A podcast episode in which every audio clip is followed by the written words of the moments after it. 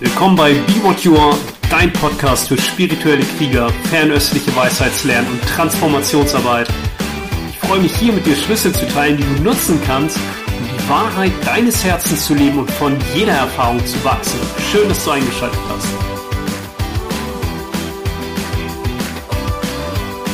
Hey, in dieser Podcast-Folge spreche ich über wir haben keine Zeit zu verlieren. Wir können ja einfach mal vier grundlegende Gedanken verfolgen. Und zwar der erste Gedanke ist die Kostbarkeit der menschlichen Geburt. Und in dieser Kostbarkeit der menschlichen Geburt auch noch einen Geist mitzubringen, der sich für sowas hier interessiert ja, für Daoismus, für Buddhismus, für Transformationsarbeit, für Bewusstseinsarbeit, für ja, geistige Kultivierung. Das ist ja schon eine totale Seltenheit. Und dann ist es noch eine totale Seltenheit, wenn wir dann auch noch irgendwie einer Strömung begegnen, einer Lehre begegnen, einem Lehrer, einer Lehrerin begegnen oder irgendeiner Information begegnen, der wir vom Herzen her folgen können. Das ist beinahe ein Ding der Unmöglichkeit. Und ich spreche jetzt nicht davon, ja, es gibt in jedem, in jedem Bereich sozusagen gibt's immer viele Touristen, ja, Yoga-Touristen und Qigong-Touristen und Meditationstouristen, die gucken sich einiges an und sind ähm, auch für die ist es auch so in Ordnung. Das ist auch vollkommen okay. Sondern ich spreche jetzt davon, wenn du wirklich hard-driven bist, ja, also wirklich dein Herz dich motiviert und du weißt, das ist das Ding, da, ja, da, dafür bin ich da. Und wenn du rausschaust und das, was auch immer du als draußen wahrnimmst, als Reflexion des eigenen Geistes verstehst, dann weißt du, dass du keine Zeit mehr zu verlieren hast, ja. Und im buddhistischen Gedankengut, ja, da gibt es sozusagen noch die anderen Daseinsbereiche im Samsara, in der Matrix, im Daseinskreislauf, ja, die Gottwesen, die sozusagen einfach so gutes Karma haben, dass sie sich nicht darum scheren und das einfach verbrennen ihrer ja, in ihrer Verschwendungssucht, dann die Halbgötter, die mehr das Wesen, die mehr damit beschäftigt sind, untereinander auszufechten, wer der Bessere ist, ja, Krieg untereinander führen. Und dann diese komischen Zweibeiner, die durchs Leben hetzen und glauben, es wäre alles enorm wichtig, ja, die Menschen. Und dann die Tierwelt, wo es nur ums Fressen und Gefressen werden geht, also Wesen, die sozusagen in Angst leben, weil sie nur, ja, gucken, wo, wo ist der nächste Feind und wo kann ich jemanden fressen oder wo kann ich mich verstecken. Und dann Hungergeister, also Wesen, die geplagt sind von Sucht und diese Sucht ist auch noch so, so zerstörerisch, dass sie mit jedem Bissen oder mit jedem mit jedem Nachkommen der Sucht darunter leiden. Deswegen diese Pretas sind sozusagen großer Mund, dünner Hals, dicker Bauch, unersättlich, aber jeder Bissen tut weh und du kriegst sowieso nie genug, ja. Und dann die Höllenwesen, also Wesen, die Höllenqualen leiden. Und du kannst das natürlich sagen, ja, das sind unterschiedliche Daseinsbereiche, aber du kannst vielleicht auch all diese Daseinsbereiche zumindest graduell auch in der menschlichen Geburt erkennen. Und der Mensch, der aus buddhistischer Sicht immer geprägt ist von Alter, Krankheit, ja, Geburt, Krankheit, Alter und Tod, hat sozusagen eine absolute Kostbarkeit, weil wir genug Freude erfahren, aber auch genug Leid, um motiviert zu sein und das den Geist haben, auch die Lehren zu studieren, die Bücher zu lesen, zuzuhören und diese ganzen Gewohnheitsmuster, die uns in der Matrix halten, auch zu durchschauen. Jeder hat das. Jeder hat die Möglichkeit dazu.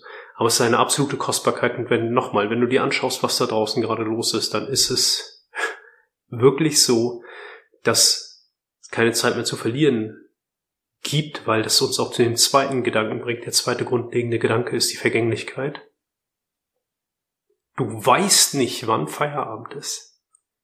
Du weißt, dass Feierabend ist. Alles, was im Raum der Wahrnehmung erscheint, auch der Körper erscheint im Raum der Wahrnehmung, hat einen Anfang, eine Mitte und ein Ende. Alles, ja, Yin und Yang, Pulsation des Kosmos, Ein- und Ausatmen des Kosmos, alles kommt und geht. Alles hat einen Anfang, eine Mitte und ein Ende und du weißt nicht, wann das Ende kommt. Das kann jetzt sein. Jetzt. Nicht äh, gleich jetzt. Und wenn du dir dessen bewusst bist, dann kannst du dich natürlich fragen, willst du vom Netflix dahin siechen, ja, oder einen Beitrag leisten, auch für alle Wesen, für alle, die davon betroffen sind, und das sind wir alle, ja, von dem, was sich da gerade ereignet, und das ist ja nur eine beständige Wiederholung, ja, wie Gandhi gesagt hat, die Geschichte lehrt die Menschen, dass die Geschichte die Menschen nichts lehrt. Das ist ja der Daseinskreislauf, der wiederholt sich. Chi-Stagnationen wiederholen sich. Es sind beständige Wiederholungen. Gewohnheitsmuster sind Wiederholung. Was jetzt gerade passiert, ist einfach nur Wiederholung. Ja, das hat eine andere Farbe, vielleicht einen anderen Geruch, einen anderen Geschmack. Die Strömung darunter ist das Bewusstsein, dass das immer wieder reproduziert. Immer wieder die gleichen Kreisläufe. Und du weißt nicht, wann Feierabend ist, aber du weißt, dass du jetzt alles aufwenden kannst, wenn du merkst, es ist dein Ding. Wenn du merkst, ja, du bist in dieser kostbaren Geburt, in diesem kostbaren Moment überhaupt damit in Kontakt gekommen mit etwas, was dich begeistert, im wahrsten Sinne des Wortes begeistert. Und das gilt es nicht mehr zu verschieben, nicht morgen. Ich hatte früher eine Bekannte, die hatte spaßeshalber immer an ihrer Tür, wenn sie rausgegangen ist, stand innen so eine Postkarte und da stand drauf, morgen fange ich an. Ja, morgen höre ich auf zu rauchen. Morgen fange ich an zu meditieren. Morgen, morgen, morgen oder nachher. Nein, jetzt. Jetzt. Alles ja, kommt und geht. Und du weißt nicht, wann du gehst. Und der dritte grundlegende Gedanke ist, dass diese Matrix, Samsara, der Daseinskreislauf, die Welt der 10.000 Dinge, wie auch immer du sie nennst, mangelhaft ist. Das bedeutet, der innerste Kern davon, der innerste Kern davon ist Begierde, Hass und Ignoranz. Und was auch immer du hier sozusagen versuchst auszugleichen, wie du immer versuchst, deine Begierden zu stillen. Die Tibeter sagen, es wie das Trinken von Salzwasser, macht nur noch durstiger. Andere Lehrer sagen, ja, das treibt die Wurzel tiefer. Ein Schaf kann nur ein Schaf gebären. Wenn du etwas aus Begierde heraus in die Welt bringst, dann bringt das mehr Begierde hervor. Das bedeutet, der innerste Kern von dem Ganzen hier ist Begierde, Hass und Ignoranz. Ich meine, vielleicht Vielleicht kriegen wir das jetzt ja auch gerade alle gespiegelt, ja. Das heißt aber auch, alles, was du hier erlangen kannst, hat graduell eine Einfärbung davon. Alles aus der Matrix hat graduell eine Einfärbung davon. Das ist ja schon so schön auch in diesem Film Matrix. Ja, auch schon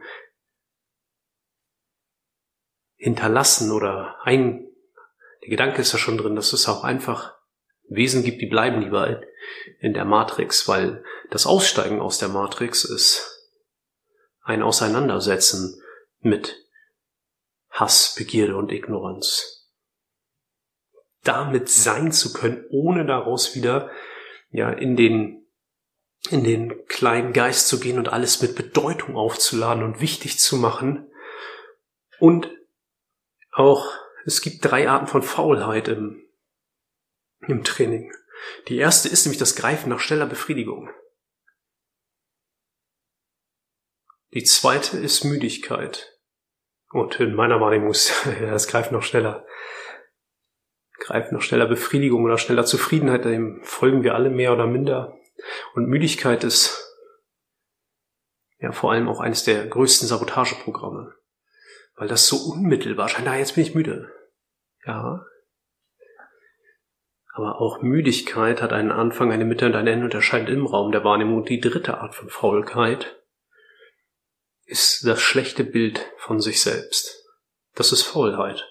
Nicht darüber hinauszugehen, es nicht als Teil dessen zu erkennen, als etwas, was im Raum der Wahrnehmung erscheint. Und alles, was im Raum der Wahrnehmung erscheint, verändert sich und es wiederholt sich. Irgendwann, wenn du da nicht aussteigst. Deswegen die Matrix, egal was du in der Matrix erlangst, hat immer diesen Hauch von Hass, Begierde und Unwissenheit oder Ignoranz. Und diese drei Arten der Faulheit können ein Hinweis sein, weil sie sind sozusagen der Gegenspieler zum enthusiastischen oder freudigen Bemühen aus dieser Matrix auszusteigen. Und wann immer du, wenn du dich wirklich hard-driven ja, fühlst, wirklich Bock hast, sich dem zu widmen oder weißt, hey, das ist eigentlich, es gibt eine Lösung, das ist diese hier, also auf deinem Weg, was auch immer das sein mag, dann achte auch auf diese drei Arten der Faulheit, äh, diese schnelle Ablenkung, ah, greife ich danach und danach, Müdigkeit, der du, der du Glauben schenkst, ja, und von der du dich überzeugen lässt und der schlechte Glaube über dich selbst. Du seist kleiner als das Problem. Du seist schwächer als die Kräfte, die auf dich scheinbar wirken. Und der vierte grundlegende Gedanke ist Ursache und Wirkung. Welchen Samen sähst du und welchen Samen nährst du? Und was auch immer du tust, was auch immer du in die Welt bringst, ist es ein Schritt mehr in die Richtung, die dein Herz dich führt? Oder ist das ein Schritt mehr in diese absolute Verwirrung? Und du weißt in Verwirrung, die erste Bewegung ja, Anhaftung, Ablehnung, kannst du sagen Hass und Begierde, zum Beispiel Form von Anhaftung und Ablehnung dazu. Die Ignoranz ist dann das irgendwie persönlich zu nehmen und glauben, das würde aus sich selbst heraus bestehen und deswegen hat das irgendwie mit mir alles zu tun. Und diese, wenn du nur auf diese ersten Bewegungen von Anhaftung und Ablehnung achtest, dann weißt du, die Matrix, Samsara, der Daseinskreislauf, die Welt der 10.000 Dinge ist aus Angst gemacht. Das ist aus Angst gemacht. Und wenn immer du Angst motiviert bist, ja, alles hat Ursache und Wirkung, ein Schaf kann nur ein Schaf gebären, bringst du mehr Angst hervor. Deswegen ist dieser Pfad der Bewusstseinsarbeit immer ein Pfad der Furchtlosigkeit und des Mutes. Und Furchtlosigkeit heißt ja nicht, äh, vollkommen frei zu sein von Angst. Das ist dann, ja, der endgültige Aspekt, die vollkommene Befreiung, sondern bis dahin ist es Angst plus ein Schritt. Also es ist trotzdem zu tun, das ist Mut, ja. Trotz oder gerade weil die Angst da ist, es zu tun. Also wenn immer Angst da ist, kannst du das ja als Wegweiser nutzen, weil die Angst dich ja zurückzieht ins Samsara, in die Matrix, sagt, bleib hier, sonst verlierst du all deine Freunde und dein Geld und dein Zuhause und dann mag dich keiner mehr und pass auf deine Stellung und, und dein Job und, und, und, und, und, und, und, ja. Oder auch jetzt die letzten 20 Monate ein absoluter Angstporno, ja. Egal auf welcher Seite du das oder von welcher Seite du das betrachtest oder aus welcher Perspektive. Von links, rechts, oben, unten, hinten, vorne. Angst hiervor, Angst davor, Angst hiervor, Angst davor alles der gleiche Film, völlig egal, wovor du Angst hast. Solange Angst dein Handeln motiviert, Ursache und Wirkung, bringt das nur weitere Angst hervor. Und der Weg der Furchtlosigkeit, der Weg des Bodhisattva oder der Weg des spirituellen Krieger oder der spirituellen Kriegerin des Wesens, das sozusagen sein Potenzial entwickelt, um im höchsten Sinne zum höchsten Wohle aller zu wirken, ist halt, das alles fühlend wahrzunehmen, die Angst fühlend wahrzunehmen. Es gibt nur einen einzigen Weg mit der Angst, ja, nur einen einzigen Weg, das ist Freundschaft damit zu schließen, dann durchzugehen. Kein Weg drunter, durch, drüber, durch, links, rechts, oben, vorbei. Vergiss es. Nur durch. Und nicht durch mit, ich beiß die Zähne zusammen und wann ist die Scheiße endlich vorbei, sondern durch mit Freundschaft damit schließen. Fühlend präsent, ja. Und da durchgehen. Und erst dann, wenn du merkst, dass diese Energie der Angst, was auch immer deine Angst ist, wenn du merkst, ja, da kommt etwas in Bewegung, weil du nicht in den Kopf gehst, damit nicht in die Bewertung, Interpretation, Vergleiche, Beweisführung, ob es jetzt wirklich alles ganz schlimm ist, sondern du mit der puren Empfindung der Angst fühlend präsent bist, dann und du damit Freundschaft schließen kannst, wirst du merken, da bewegt sich etwas. Und in dem Maße, wie du etwas gefühlt hast, was du vorher noch nie gefühlt hast, in dem Maße, wie du dich mit deiner Angst an, angefreundet hast, ja, kannst du etwas denken, was du so noch nie gedacht hast. Und dann kann auch Ursache und Wirkung, ja, dann kann auch der Geist, Energiekörper in eine andere Aktion treten und etwas tun, was so vorher noch nicht da war. Und das kommt dann nicht mehr von hier, vom kleinen Geist, sondern du folgst dem Pfad. Und wenn du dann noch immer diese grundlegenden Gedanken im Hinterkopf hast, Du weißt, das ist äh, einzigartige Gelegenheit, das ist eigentlich wie ein Sechser am Lotto, dass du von diesen ganzen, ja, ganzen Wesen, die hier leben, auch noch das Glück hast, irgendwie in einer Situation zu sein, nicht nur, dass du den Geist dafür hast, dass du damit in Berührung kommst, sondern dass du auch noch die Umstände hast, die dir das erlauben. Ja, du äh, hast also nicht nur das nötige Bewusstsein, sondern du bist auch noch satt, ja. Du hast vielleicht sogar noch ein Dach über dem Kopf und ein Bett und kannst dich damit beschäftigen. Musst nicht nur der Angst folgen, nicht nur fressen und gefressen werden, ja, mehr in so einer Tierwelt leben. Also absolut glückliche Umstände. Und es ist vergänglich. Wer weiß, wie lange das noch hält. Also nicht nur ja, die, die Körpergeburt, sondern auch diese glücklichen Umstände. Wer weiß, Krieg kann vor der Tür stehen.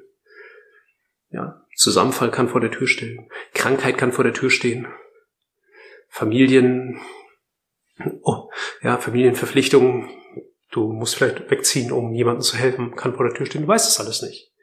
Deswegen, wenn wir praktizieren, ist jetzt, jetzt, jetzt, jetzt, jetzt, jetzt. Ja, keine Zeit mehr zu verlieren. Und gleichzeitig ist es aber auch nie zu spät. Sobald du das erkennst, ja, du müssen uns niemals um eine draufgeben und sagen, scheiße, ich hab's verpennt. Nein, hast du nicht. Der größte Yogi aus Tibet, Milarepa, ja, der hat auch sich wirklich schwerwiegende Sachen zu Schulden kommen lassen, hätte ich fast gesagt. Ja, also der hat schwarzmagische Sachen gemacht und Menschen getötet und hat trotzdem dann Verwirklichung erlangt. Und ich denke, keiner von uns hat so schwerwiegende ja, Fehltritte begangen in seinem Leben. Und wenn doch, dann ist das so, wir sind nicht verdammt. Wir sind nicht verdammt und das macht es vielleicht einfach noch dringlicher, jetzt zu üben. Und dann vergegenwärtigst du dir auch das, was auch immer du hier erreichen kannst. Du wirst es nicht mitnehmen. Und achte einfach nur einen Moment, mach dir das bewusst, wo du, wann immer du glaubt hast, du hättest wirklich etwas erreicht und warst in diesem Moment der totalen Zufriedenheit und wie vergänglich das ist, wie lange das anhält, wie lange das wirklich anhält und wonach dein Herz wirklich sehnt. Und du machst dir Ursachenwirkung bewusst, dass du jetzt Samen sähst und nährst, so gut es dir gelingt, immer wieder das nährst, was deinen Pfad unterstützt und was die anderen Wesen unterstützt. Und vielleicht noch zum Schluss, was nichts mit diesen grundlegenden Gedanken zu tun hat, aber was einfach, was ich einfach mit dir teilen mag jetzt, was ich so auch von meiner Lehrerin immer wieder erfahren durfte und was auch in der tibetischen Tradition ganz, ganz präsent ist, ein wirklich spiritueller Freund zeigt dir gnadenlos all deine Missstände auf, all deine verschwurbelten Gedanken, ja, all unser verdrehtes Denken, unsere Rechtfertigung, unsere Ich-Fixierung. Und das ist seine wichtigste Aufgabe, Deswegen bedeutet das all das nicht, dass wir irgendwie so tun, als ob oder irgendwelche Glaubenssysteme bedienen, wie man sich zu verhalten hätte oder was, ja, so eine Art Idiotenmitgefühl. Nein, das hat es überhaupt nicht. Ja, und alles abnicken und ja, okay, okay, nein, ganz im Gegenteil. Klar, glasklar, kristallklar und darin das Mitgefühl ist gerade seine Wahrheit zu sprechen. Und ein wahrer spiritueller Freund zeigt dir wirklich, ja, der drückt dir die Knöpfe und nicht, um dich aus der Fassung zu bringen, um dich sozusagen, um besser dazustehen als du, sondern einfach nur, damit du siehst und über deine Begrenzung hinausgehst. Ja, keine Zeit zu verlieren. Ich hoffe, das ist ein Impuls für dich, mit dem du auf deine eigene Art und Weise ein Stück weit ja, den Turbo einschaltest, wenn du magst. Auch wenn Zeit etwas ist, was im Geist erscheint. Aber jetzt ist es wirklich wichtig. Alles Gute.